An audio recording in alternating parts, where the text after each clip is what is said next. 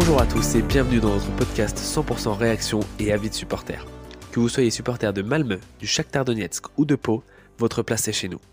Alors on revient pour une toute nouvelle saison, une saison bien plus structurée, organisée et riche en enseignements que n'était la première. On tenait vraiment à s'excuser pour cette semaine un peu brouillon, voilà effectivement on a remis un peu le concept en question.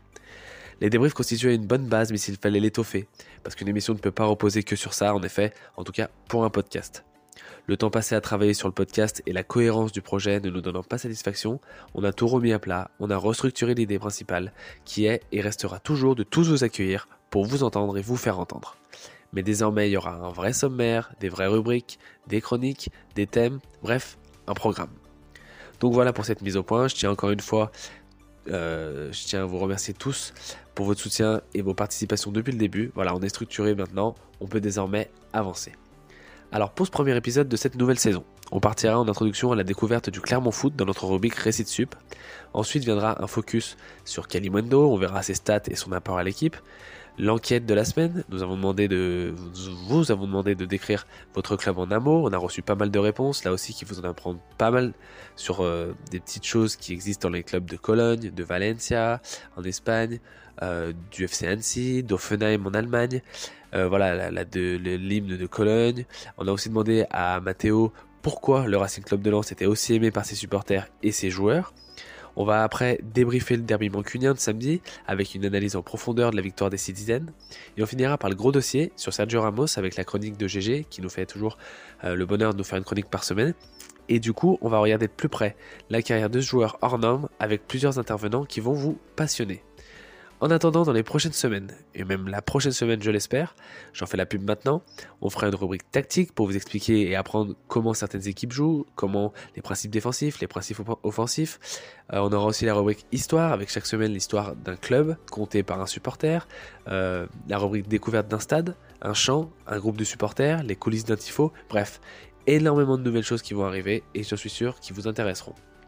Bon, cette introduction est un peu longue, mais nécessaire. On est parti tout de suite avec notre première rubrique, le récit de sup.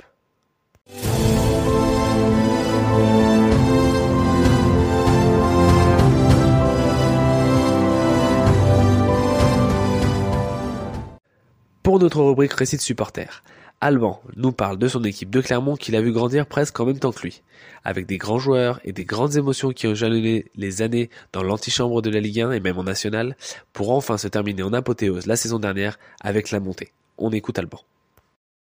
Bonjour à tous. Donc tout d'abord, euh, je tiens à remercier euh, Ultrasup Podcast pour euh, l'invitation. Et donc aujourd'hui, on m'a demandé de parler de mon club d'un club qui m'est qui m'est cher, c'est le club du Clermont Foot. Euh, alors tout simplement, c'est le club que je supporte depuis tout jeune. Il faut savoir que j'ai 24 ans, que je vais au stade depuis que je suis tout jeune, depuis la saison 2002-2003. Euh, ce, club m'est cher et euh, je me le suis, on va dire, pas approprié, mais l'avantage que, j'ai eu vis-à-vis -vis de ce club, c'est que euh, il est professionnel depuis 1990. Euh, Donc en côtoyant le club depuis le début des années 2000 jusqu'à aujourd'hui encore, j'ai pu voir ce club euh, évoluer avec différentes, différentes facettes. Dans un premier temps, des maintiens assez difficiles en, Ligue 2, voire même un passage en, en, national qui à ce jour reste la, la, meilleure saison que j'ai vécue au, au, stade en tant que, en tant que supporter de, ce club. J'ai vu euh, différentes facettes de, ce club euh, évoluer. Euh, tout d'abord, on est considéré comme un club, comme un club tremplin. C'est quelque chose qui moi m'a beaucoup, m'a beaucoup plu parce que à notre, à notre, on va dire petit niveau, nous n'avons pas un club qui qui, réside dans une ville euh, débordant de, passion pour, euh, pour le football. C'est plutôt le rugby qui est tributaire de cette passion-là dans notre, euh, dans notre région. Mais malgré tout, ça nous a permis de voir beaucoup de jeunes joueurs éclore et s'affirmer pour ensuite exploser au, plus haut niveau. Des joueurs qui m'ont marqué en passant par des Bruno Grougy qui ont ensuite fait qui a ensuite fait une très bonne carrière à Brest, mais des joueurs euh, avec des noms beaucoup plus clinquants du, style Mehdi Benassia, Yacine Brahimi, Romain Alessandrini. ce sont voilà des joueurs qui m'ont qui m'ont marqué au cours de, de, leur passage et qui ont favorisé l'évolution du club qui dans une dans une suite logique on, va dire avec des, des investissements intelligents un suivi de, formation euh, euh, correct et aux normes, euh, aux normes du jour, s'est vu propulsé en, en, Ligue 1 comme juste récompense pour tous ces, pour tous supporters depuis de, nombreuses années. Donc voilà, c'est un club qui, qui, qui m'est cher, un club, un club tremplin qui a su évoluer dans le temps et qu'aujourd'hui je, je, je suis avec plaisir et surtout je profite de, de cette saison de Ligue 1 pour, pour voir euh, enfin ce, club dans, dans le plus haut niveau de l'élite euh, français. Voilà, merci Alban pour ton témoignage. Euh, voilà, l'émotion de grandir avec son club, l'aimer, voilà, qu'il soit en, en, Ligue 2, en National, et puis qu'après il monte en Ligue 1.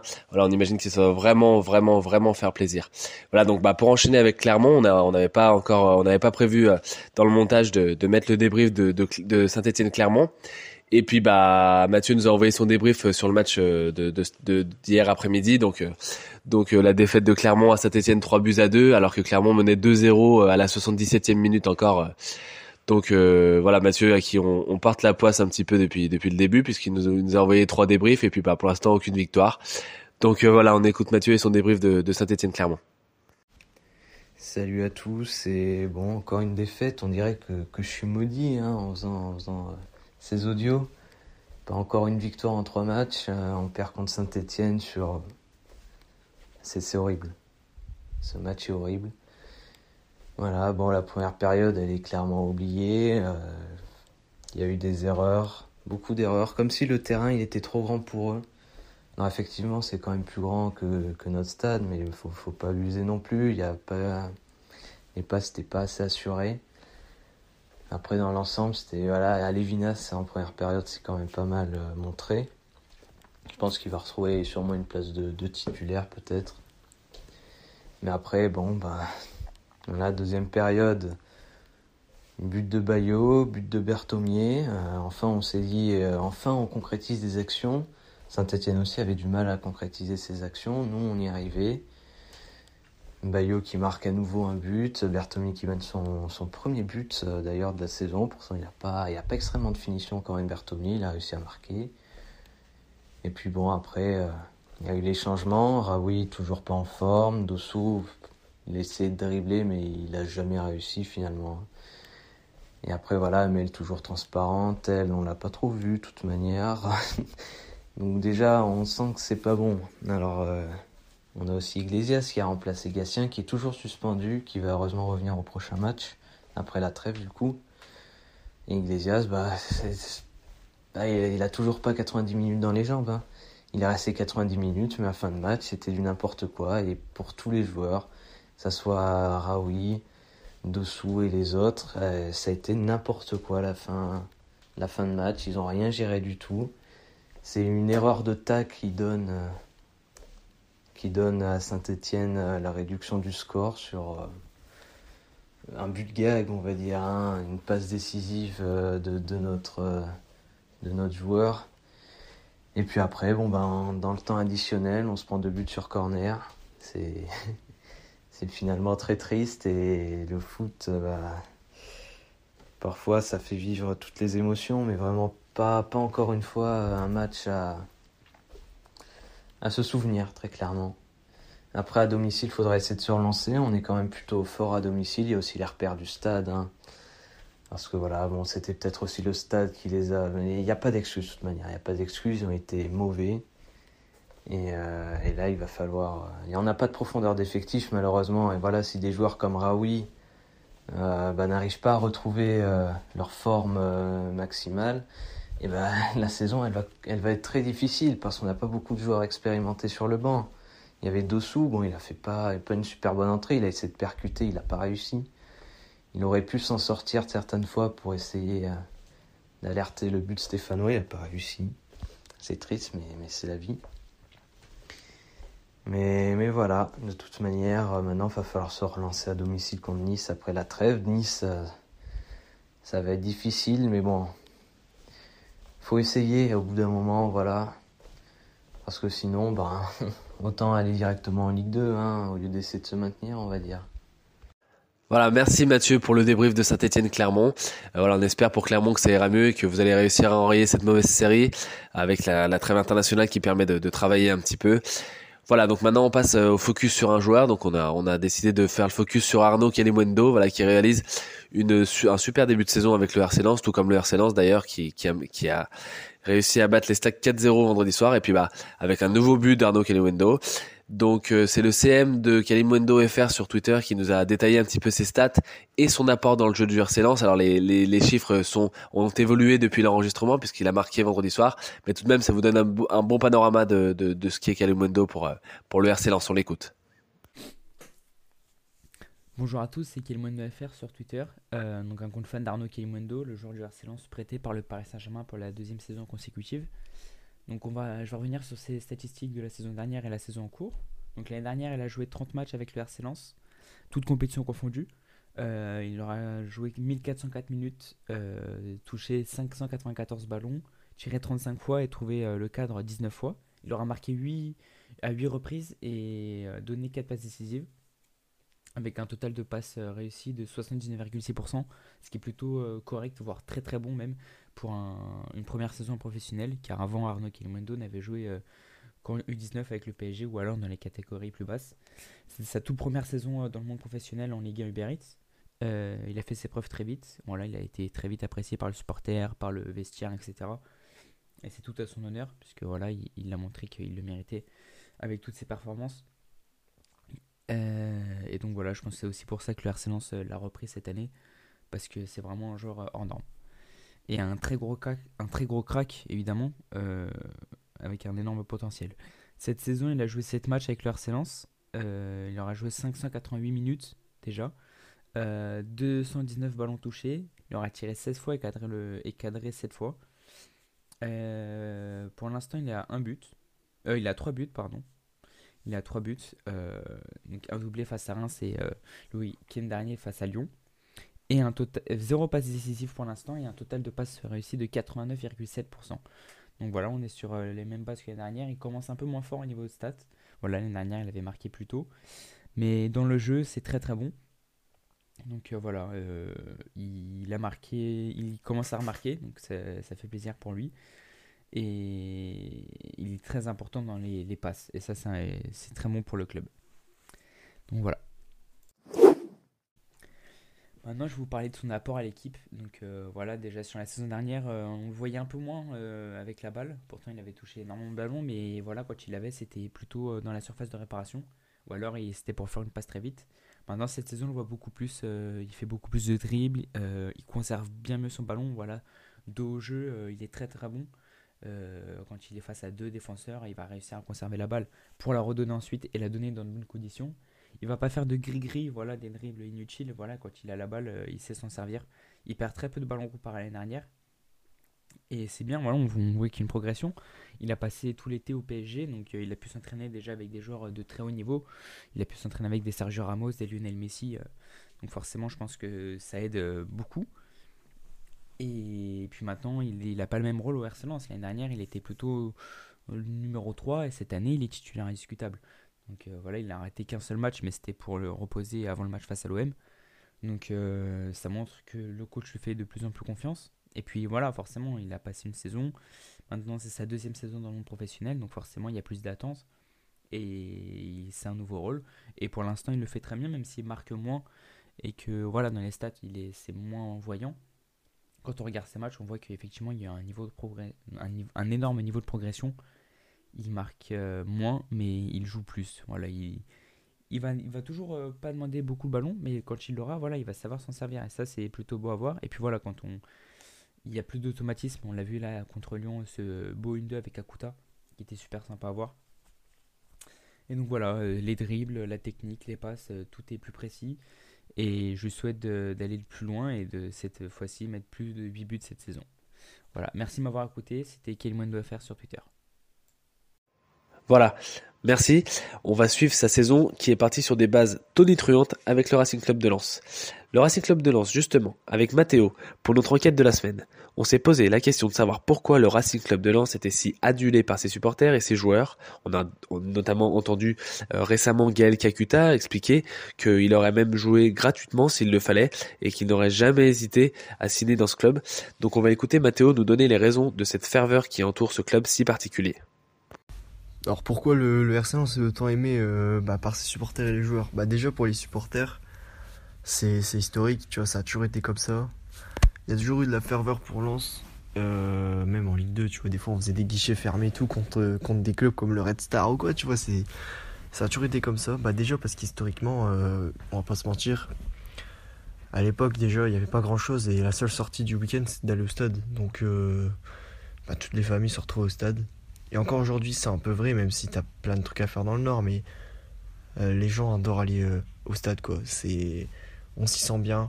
Ça a toujours été populaire. C'est un club populaire et c'est le restaurant, euh, qu'on le veuille ou non, c'est, l'ADN de Lens, quoi. Et, et puis, puis Lens, bah, c'est un peu, c'est un peu ce qui nous permet de nous représenter dans toute la France. Encore plus là, bah, alors où je te parle, on est deuxième, quoi, après avoir battu les stacks. 4-0, donc on en est fier. On est fier d'être représenté par cette équipe-là.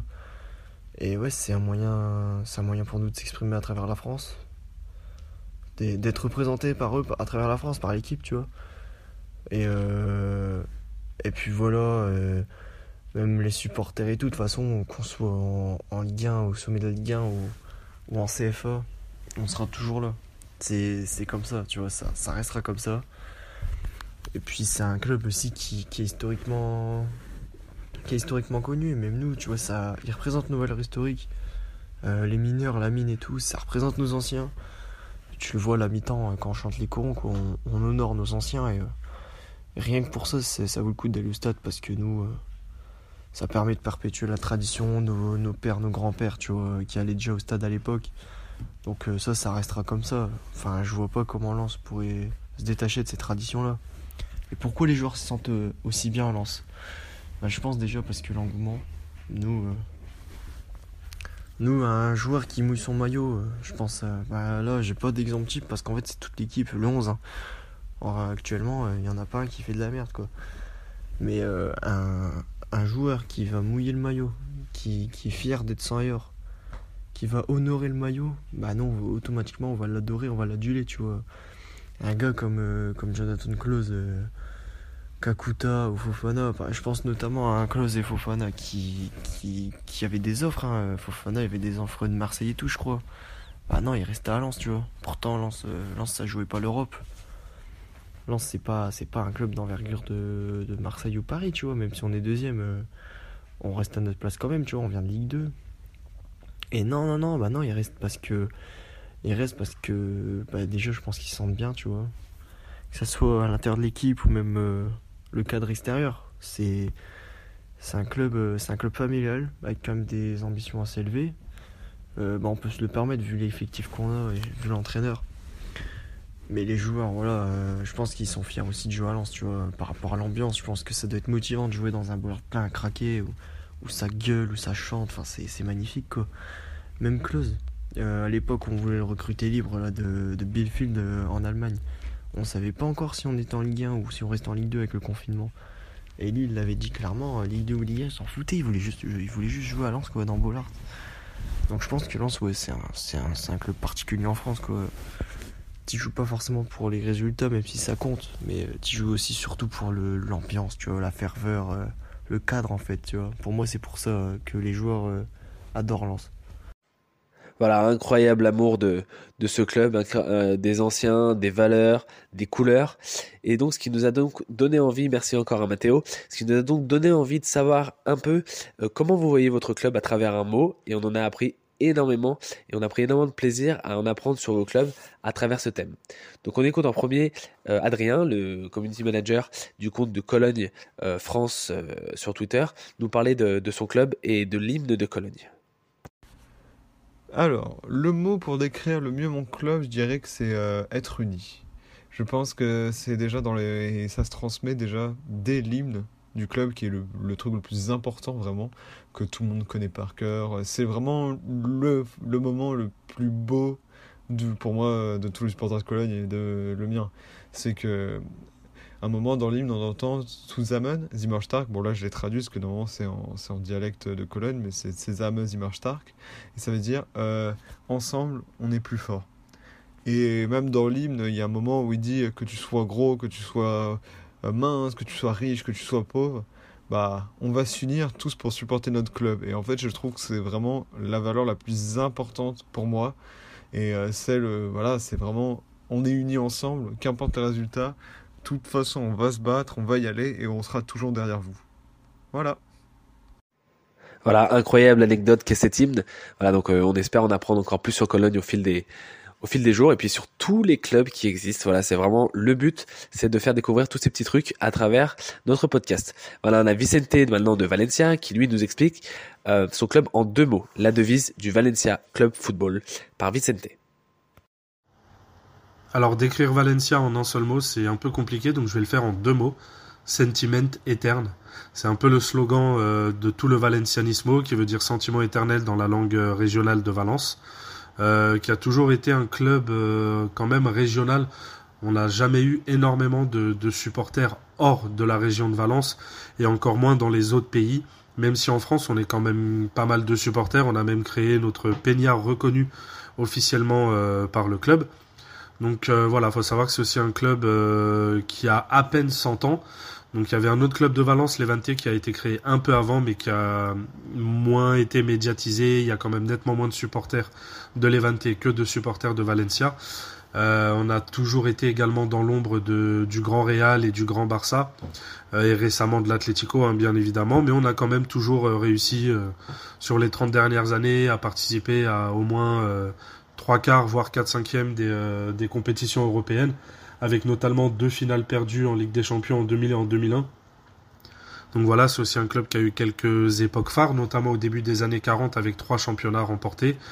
Ensuite un peu au début des années 70 avec euh, notamment Mario Kempes qui est très certainement le meilleur joueur de l'histoire de, de, Valence. Et euh, plus récemment à la fin des années 90, au début des années 2000, avec un dernier petit coup d'éclat, la Coupe d'Espagne en 2019, remportée avec euh, Marcelino, qui était vraiment un entraîneur qui avait réussi à remettre euh, bah, Valence là où il devait être, avec deux qualifications en Ligue des Champions d'affilée, une demi-finale d'Europa League, plus cette victoire en Coupe. Mais euh, la gestion catastrophique du club a malheureusement fait un peu sombrer bah, un peu tout l'effectif, etc. Nos meilleurs joueurs des 3-4 dernières années sont partis. Donc on se retrouve maintenant un peu dans le ventre mou du classement mais on reste euh, supporter malgré tout. Et puis bah, c'est justement dans les, dans les pires moments comme ceux que le club est en train de passer qu'on est euh, plus soudé que jamais. Donc euh, dernier mot, comme on dit chez nous, c'est Amun Valencia. Et on redeviendra grand, et on l'espère, car on l'a toujours été. On l'est un peu moins récemment, mais on le redeviendra. Voilà, là aussi, merci Vicente, on en apprend énormément sur le club. Voilà, c'est vraiment euh, super intéressant. J'espère que, vous prenez du plaisir aussi à apprendre des choses comme ça sur les clubs et on espère que vous pourrez nous en dire vous aussi. On a aussi donc Kevin du FCNC qui lui nous explique par un mot ce qui caractérise son club aujourd'hui. Alors un mot pour euh, désigner le FCNC, je dirais ambition parce que euh, bah, c'est un club là qui depuis quelques années met quand même les moyens de tenir sa promesse. Où euh, il y a quelques années, les dirigeants ont dit qu'ils voulaient retrouver euh, euh, la deuxième la deuxième division, la Ligue 2. Et donc du coup, je pense qu'ils qu mettent les moyens pour pour faire ça. Que ce soit en termes d'infrastructure, que ce soit en termes de de, recrutement, que ce soit en termes d'entraîneur aussi, en prenant Laurent Guillot par exemple, ils ont ils ont fait un très bon choix à mon avis. Donc voilà, c'est un club avec beaucoup d'ambition et euh, qui euh, surtout ne grille pas les, les étapes, qui va euh, à son rythme, progressivement. ça a mis quelques années pour monter de National 2 à National, mais là maintenant c'est la deuxième saison nationale. On a l'impression qu'ils sont, installés, qu'ils connaissent bien la division. Et d'ici quelques années, pourquoi pas tenir la promesse du coup de monter en Ligue 2. Ah voilà, les grandes ambitions du FC Annecy.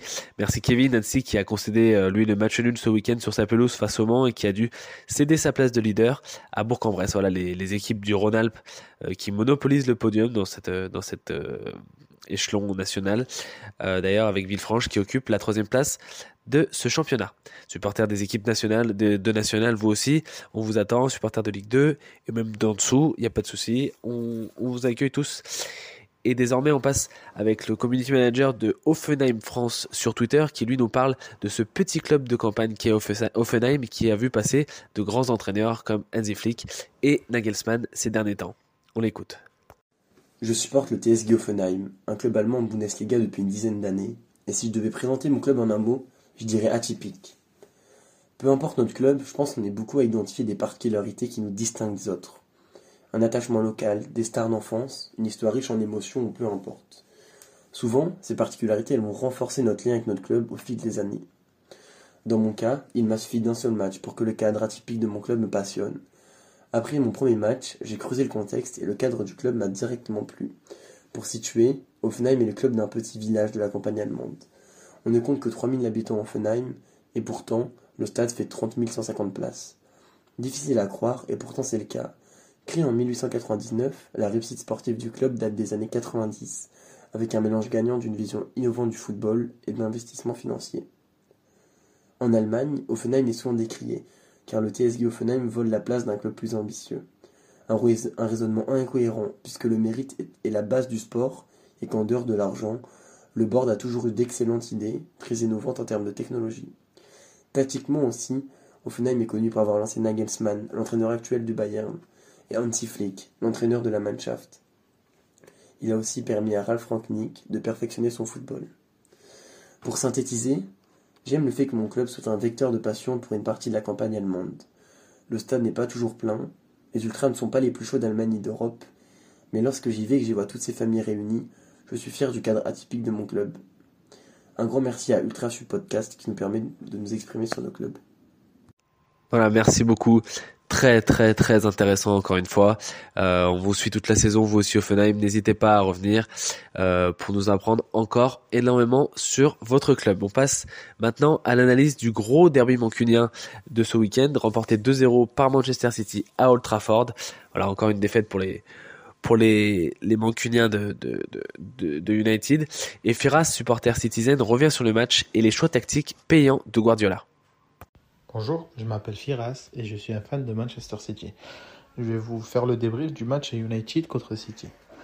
Sincèrement, première chose dans ce match, on a vu une composition spéciale des deux clubs. Il y a United qui a décidé de jouer défensif à balle et City, on a joué avec euh, plus de milieu que d'habitude. Sur, sur les feuilles, Guardiola, il a mis un 4-3-3, mais on a très très bien vu un, plutôt un 4 4-4-2. Euh, Mais on avait souvent euh, Bernardo Silva et euh, De Bruyne qui passaient en, en offensif pour, pour récupérer la balle. Sinon, ce match, sincèrement, c'était juste incroyable. Ça nous a montré la différence de force de City contre United. Et ça nous a montré, enfin, nous a fait comprendre que United manque clairement de stratégie, que leur entraîneur ne leur, ne leur apporte pas grand-chose. Alors que City, sincèrement, juste avec une nouvelle composition, on peut retourner tout un match. Ce match, il a été incroyable. On a revu De Bruyne, que ça fait longtemps qu'on n'a pas vu depuis sa blessure. Sincèrement, c'était. C'était pas beau à voir, mais maintenant, aujourd'hui, on est un petit peu confiant pour son retour. Euh, Cancelo, qui est juste incroyable en une semaine, qui a fait 5 passes décisives. Bernardo Silva, n'en parlons même pas, qui a couru comme un malade. Euh, il a mis la pression jusqu'au bout. Foden qu'on a revu.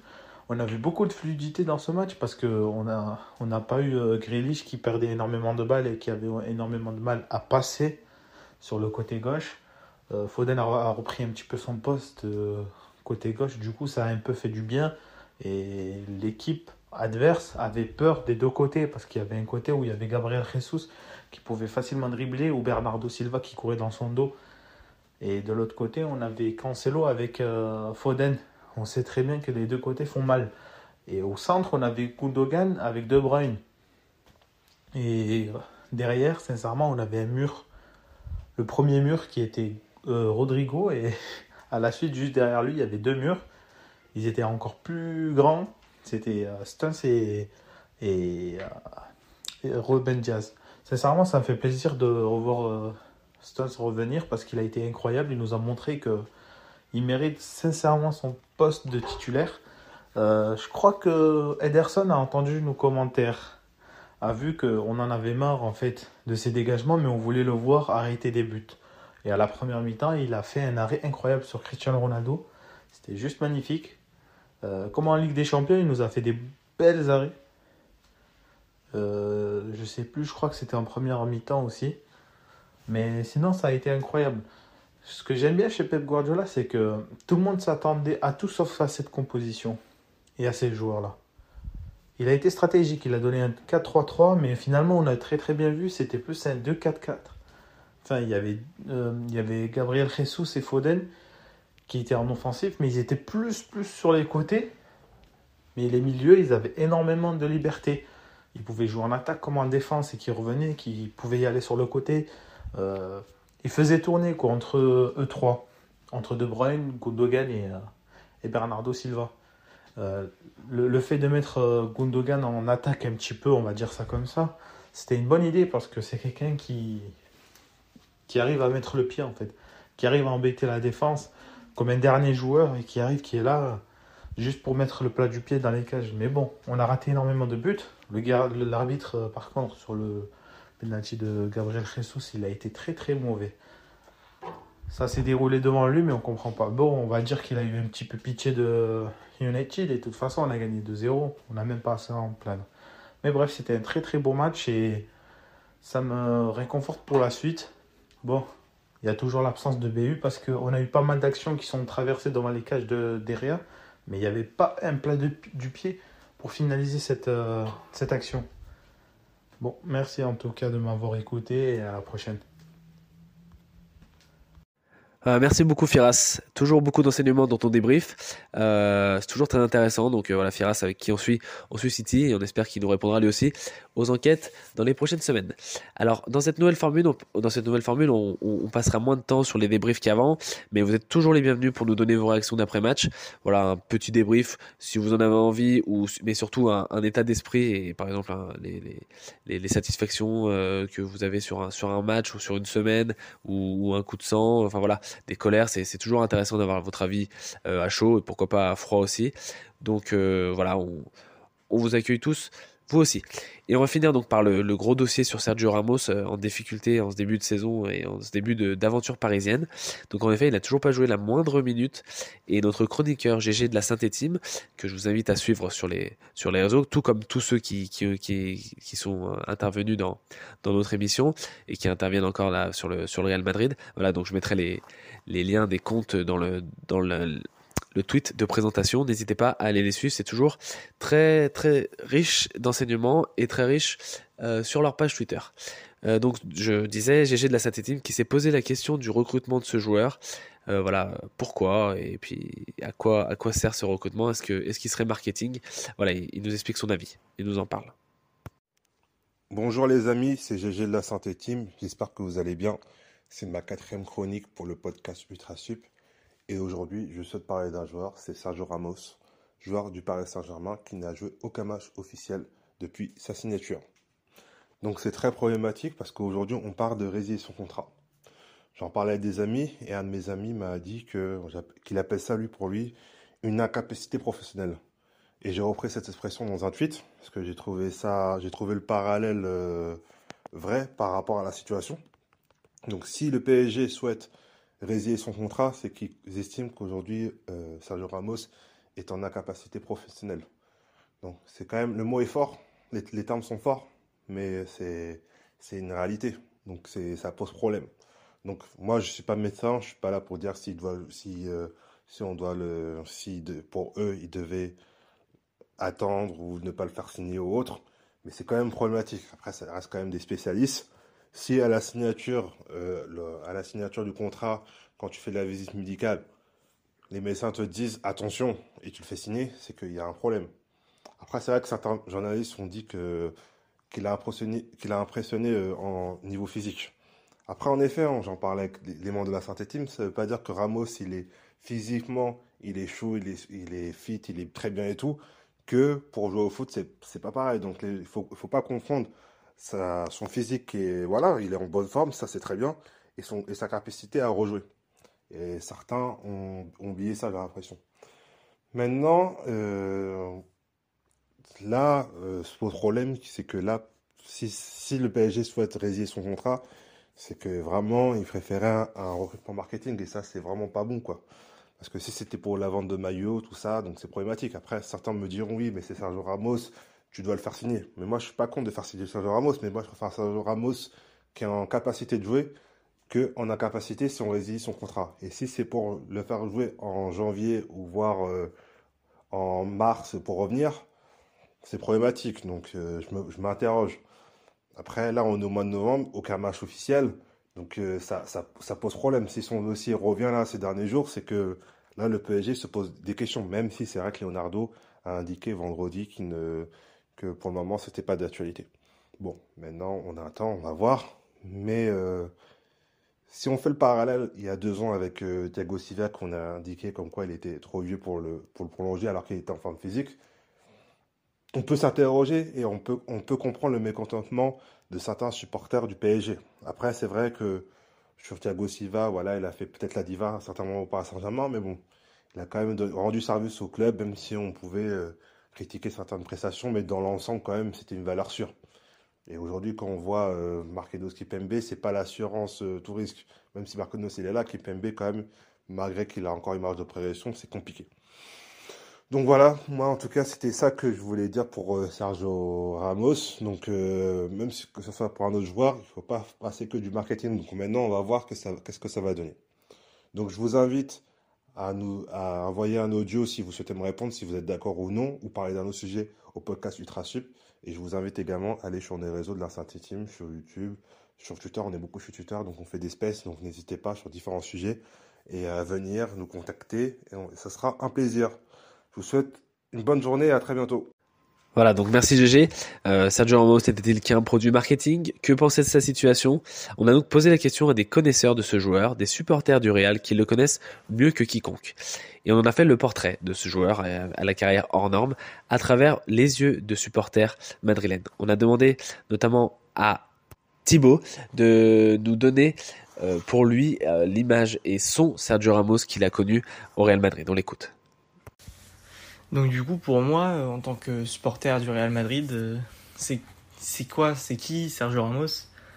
Bah, Sergio Ramos déjà, je pense que le meilleur terme pour le décrire, c'est quand il c'est un défenseur qui, quand il est dans ton équipe, t'es très content de l'avoir. C'est souvent un de tes joueurs préférés parce que voilà, c'est un joueur qui a du caractère.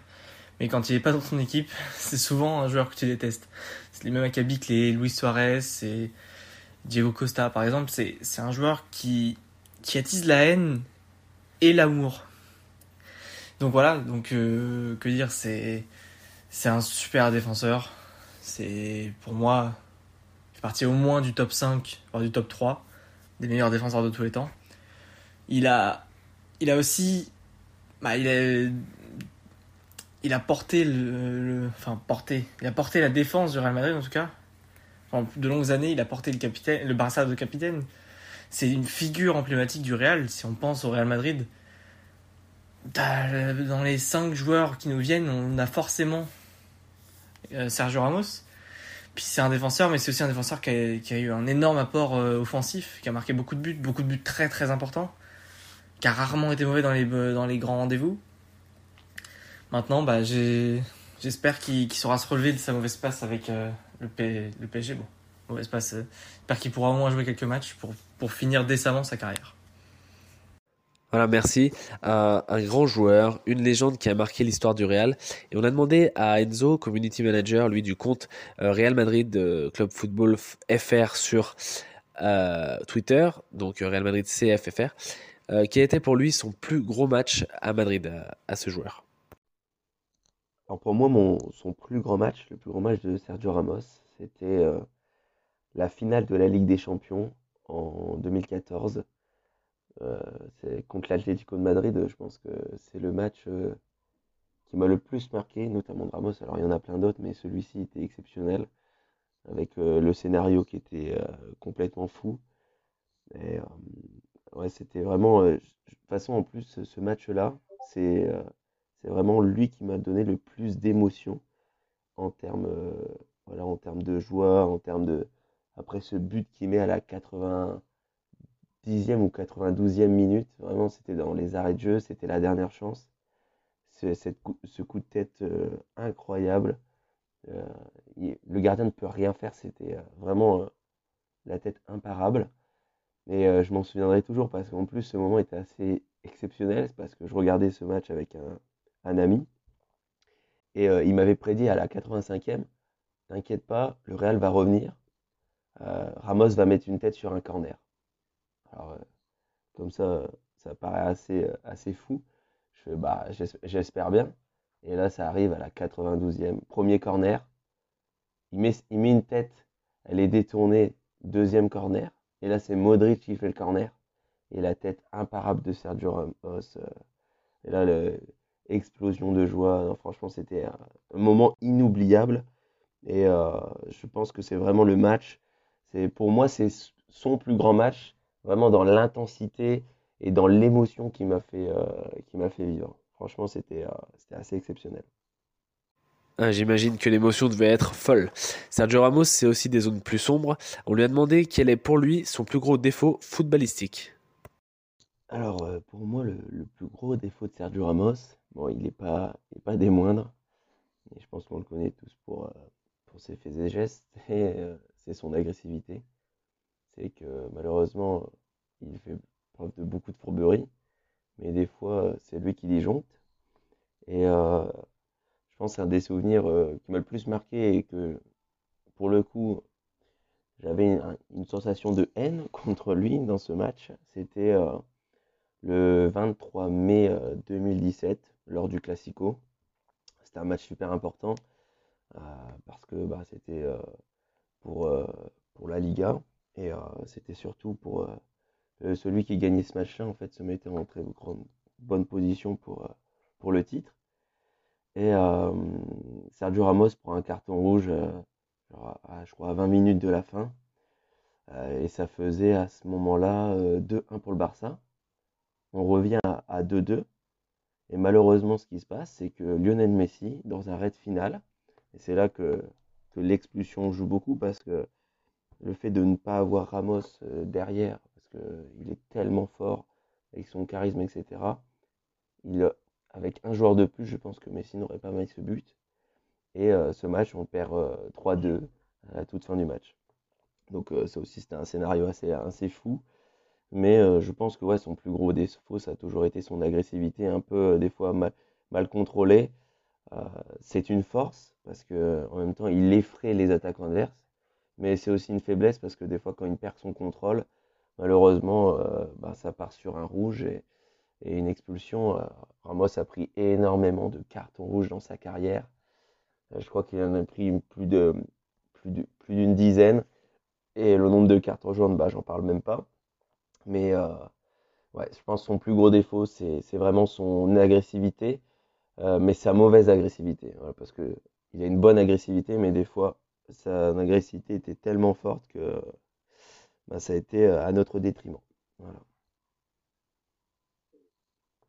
Alors on se souvient aussi euh, de son raffut euh, sur Mohamed Salah lors de la finale de la Ligue des Champions qu'il avait mis KO, euh, voilà, qui lui a même presque privé de la Coupe du Monde derrière. Donc, donc voilà pour, pour son agressivité mal contrôlée. Et puis on lui a aussi demandé ce qu'il pensait de cette situation au PSG en réponse à un petit peu à, à ce qu'a ce nous, nous a dit GG en préambule. Alors sur sa situation PSG, bon déjà j'ai été très triste hein, quand bah, le Real Madrid a, décidé de ne pas le renouveler. Mais, euh, mais au final, euh, c'est là qu'on voit toute l'intelligence de Florentino Pérez parce que euh, Ramos revenait d'une blessure très compliquée. Il avait forcé le destin pour revenir contre Chelsea et on a vu qu'il était totalement en méforme. Et quand je l'ai vu partir au PSG, bah, je me suis dit, bah, c'est pas une équipe que j'affectionne, mais c'est vrai que quand je vois sa situation, c'est quand même ah, c'est quand triste, parce que c'est un joueur, de grand, de grand talent. Pour moi, c'est, le meilleur défenseur de, de, tous les temps. Il est, il est fort dans tous les domaines. Il a un leadership incroyable. Et, euh, et je trouve ça vraiment triste parce que euh, son corps ne suit plus. Mais, mais malheureusement, après, c'est aussi le, choix de, du Paris Saint-Germain d'avoir signé Ramos alors que sa situation n'était pas bonne. Hein. Il était encore blessé. et c'était une blessure assez compromettante. D'ailleurs, même les médecins du Paris Saint-Germain avaient émis des doutes sur sa signature. Mais bon, comme les Qataris euh, L'art important, c'est pas le football, mais c'est que l'image et euh, la vente de maillots. Et ben, ils ont quand même signé Ramos. Et malheureusement, euh, bah, ce qu'on voit, c'est que bah, Ramos n'est toujours pas là. Il ne risque pas d'être là. Et je pense que Ramos, on le verra peut-être qu'en 2021. Donc, je suis triste pour Ramos, mais en même temps, je suis assez, assez content pour le Paris Saint-Germain parce qu'ils ont ce qu'ils méritent. Ils n'ont aucun projet sportif. Leur, vraiment, leur but, n'est euh, que, euh, que l'argent et, et le pouvoir d'influence. Voilà, c'est tout. Donc euh, c'est triste pour Amos, mais en même temps, c'est c'est une belle situation pour, Paris, pour le Paris Saint-Germain en tant que madrilène. C'est assez, assez drôle de voir comment les, les Parisiens étaient fiers de leur, de leur président Nasser hein, et qu'ils le comparaient à Florentino Pérez alors qu'il n'y a aucune comparaison possible parce qu'au final, le vrai gagnant et, le boss, ça reste Florentino Pérez euh, dans ce domaine. Donc voilà pour Enzo euh, et puis son, son, avis sur la situation de Sergio Ramos euh, cette année. Enzo qui nous a ajouté une petite anecdote marrante sur l'Espagnol. Voilà, on, écoute sa petite anecdote. Et pour l'anecdote qui est assez rigolote, et j'avais vu dans, dans, un article, en fait, avant que Ronaldo arrive au Real Madrid, Sergio Ramos euh, se moquer en fait de la manière dont euh, Ronaldo euh, tirait les coups francs et aussi célébrait ses buts. Et dès qu'il est arrivé au Real Madrid, c'était fini. Il ne se moquait plus. Donc c'est assez rigolo comme quoi les, comment les joueurs se charrient entre eux. Et, et dès que dès qu'il est arrivé, ben, en fait le respect s'est installé et il y a plus Sergio Ramos n'a plus jamais osé embêter euh, euh, Cristiano Ronaldo alors qu'il le faisait avant qu'il arrive. Donc ça c'était bon, c'est assez, assez rigolo, c'est une petite anecdote qui est, qui est assez marrante. Voilà, merci. Euh, c'est toujours marrant de, de, voir la, la, différence des, des joueurs entre eux quand ils se, quand ils s'aiment ou quand ils se, se, détestent sur le terrain. Voilà. N'hésitez pas si vous avez vous aussi des anecdotes de terrain comme ça. On reste dans le sportif bien sûr, on reste toujours dans le cadre du foot. C'est toujours drôle d'en apprendre davantage sur le caractère des joueurs comme ça, donc euh, voilà, n'hésitez pas. On a aussi donc demandé au CM de Los Madridistas sur Twitter de nous dire quel était l'entraîneur qui avait fait progresser Sergio Ramos et surtout dans quel domaine il l'avait fait progresser. Voilà, c'est très intéressant. Je vous laisse écouter. Lors de son passage au Real Madrid, Sergio Ramos a connu pas mal d'entraîneurs. Il est vrai qu'il restait 16 ans dans le meilleur club du monde au Real Madrid facilite les choses. Parmi ces entraîneurs, on peut observer du beau monde avec des José Mourinho, un Carlo Ancelotti, un Zinedine Zidane, le tout en passant par des Manuel Pellegrini ou encore Rafael Benitez. Évidemment, sous ces 11 entraîneurs, certains ont été plus utiles que d'autres. Par exemple, Fabio Capello, coach du Real de 2006 à 2007, rendit Ramos très polyvalent en le faisant jouer à plusieurs postes comme latéral droit, latéral gauche, milieu défensif, ainsi que son poste de prédilection, défenseur central. Après ça, José Mourinho, coach du Real entre 2010 et 2013, développa Ramos deux valeurs déjà bien présentes chez lui. La combativité et le leadership. Des valeurs que Ramos possédait déjà et qui furent donc poussées à un niveau très élevé, au point que voir un classico se finir avec Sergio Ramos était très rare, tant l'engagement de l'Espagnol était impressionnant. Au fil du temps, Ramos corrigea le tir pour mettre un maximum d'intensité sans se faire exclure. Mourinho, en voyant cela, pensait déjà à l'après-Casillas pour le capitana, pour Ramos, le Special One est le meilleur coach du monde. Ensuite, Carlo Ancelotti et Zinedine Zidane apprirent à Ramos l'excellence. Ils le transforment en un défenseur infranchissable et ultra décisif, capable de marquer à n'importe quel moment. En bref, Sergio Ramos est devenu le meilleur défenseur du monde. Voilà, du beau monde pour Sergio Ramos euh, qui l'a fait progresser et il a fait vraiment une carrière énorme à Madrid. Mais donc du coup, a-t-il fait des erreurs? C'est ce que nous avons demandé aussi aux membres des Madridistas. Le parcours de Ramos au Real Madrid frôle la perfection. En effet, sur 16 années, son nombre d'erreurs se compte sur le dos d'une main.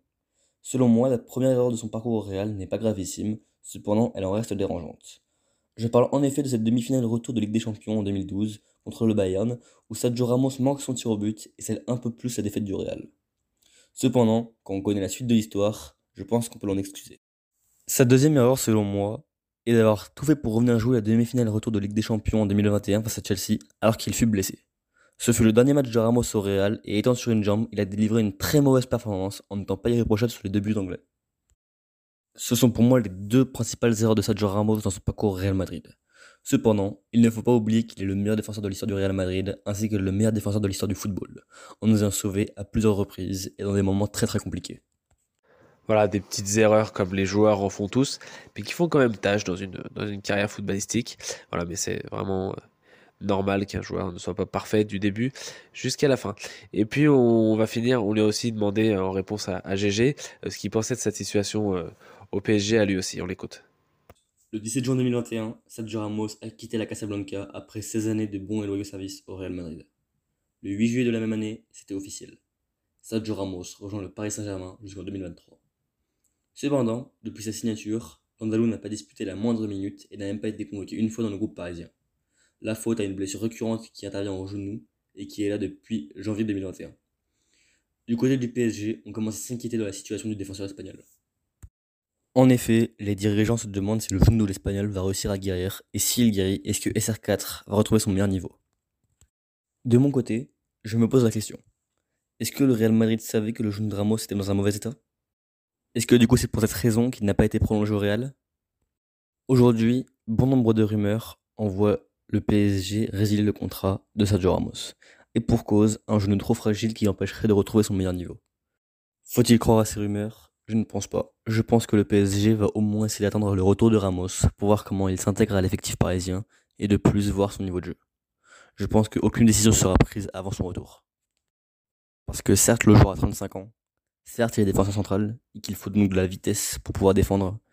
Maintenant, ça reste Sergio Ramos, qui est quand même l'un des meilleurs défenseurs de l'histoire du football, si ce n'est le meilleur. Et je pense que si Ramos réussit à revenir à son meilleur niveau, cela peut être très très bénéfique pour le PSG qui aura un vrai leader et un très gros défenseur. Voilà, c'est très clair.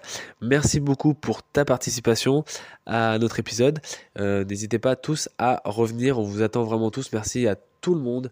Euh, voilà, c'est vraiment hyper intéressant. On prend énormément de plaisir à vous parler. Voilà, on développe des, des, contacts avec énormément de monde. C'est vraiment super intéressant. Euh, donc voilà, n'hésitez pas à nous contacter pour vous aussi faire partie de l'aventure. Donc on mettra le sujet de l'enquête de la semaine le lundi sur Twitter. Euh, vous êtes tous invités à répondre pour nous faire connaître le maximum de choses sur vous, les supporters, sur vos équipes, sur tout ce que vous pensez, sur un sujet d'actualité. Euh, voilà, on, vous accueille, euh, je, le répète encore une fois, mais voilà, c'est vraiment le but de ce podcast et on prend énormément de plaisir. Donc c'était voilà le premier épisode de la toute nouvelle saison d'Ultra Sub Podcast.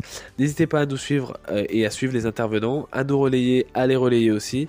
Euh, merci encore à tous pour votre temps que vous passez euh, pour nous. Voilà, c'est hyper sympa. Euh, vous êtes tous super sympas. je vous remercie encore une fois. À très vite et bonne soirée, bonne semaine avec la trêve internationale et à lundi prochain.